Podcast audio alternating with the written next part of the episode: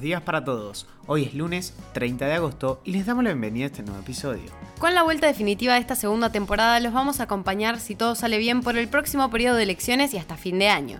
Mi nombre es Manuel Carrasco Y yo soy Jazmín Gutiérrez. y esto es Primera Parada, un podcast de Publius Group.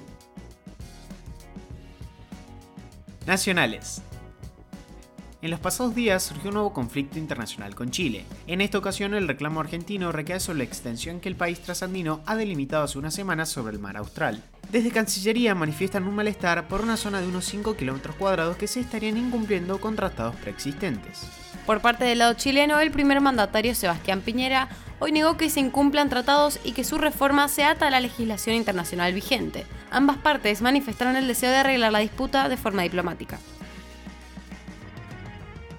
Corrientes celebró acciones provinciales tras el disparo sufrido por un diputado del Frente de Todos. El diputado provincial Miguel Arias el jueves por la noche sufrió un ataque con un arma calibre 22 a corta distancia. Se cree que el autor estaba a unos 7 metros y pertenecía a un grupo de la localidad del Paso de los Libres. La policía local analiza la posibilidad de que el atentado haya sido preparado para otra persona. En medio de un sostenido descenso en los contagios de COVID-19, el gobierno confirmó este domingo 2073 nuevos casos de coronavirus en la Argentina. Es la cifra diaria de infectados más baja en más de 14 meses. Además, se reportaron otras 59 muertes. Desde junio de 2020 no se registraban cifras así. Crisis de representatividad o miedo al virus.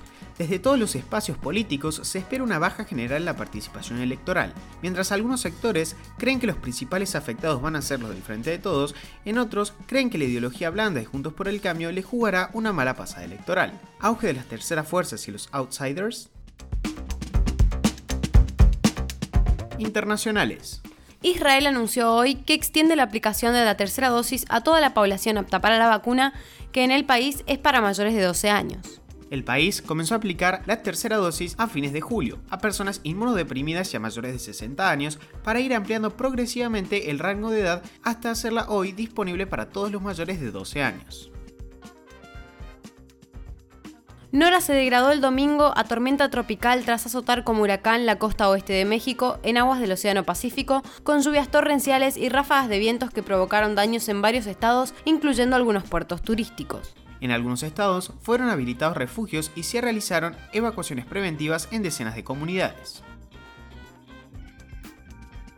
Un ataque estadounidense con un avión no tripulado alcanzó el domingo un vehículo que transportaba a múltiples terroristas suicidas de la filial afgana del Estado Islámico antes de que pudieran dirigirse a la evacuación militar en curso en el Aeropuerto Internacional de Kabul. Los informes iniciales indican que no hubo víctimas civiles causadas por el ataque aéreo, pero aún están evaluando los informes de cualquier otro daño colateral. La locura por Messi en Francia es total. El astro argentino debutó con el número 30 ingresando desde el banco en el segundo tiempo en lo que fue la victoria del Paris Saint-Germain por 2 a 0. Hubo récord de rating en la TV argentina y transmisiones icónicas como las de Ibai Llanos. Ahora sí, los despedimos por hoy. Gracias por escucharnos. Si te gusta el podcast, compartilo con tus amigos. Esperamos tus sugerencias en nuestro Instagram, publius.com.ar o en nuestro Twitter, publius-group.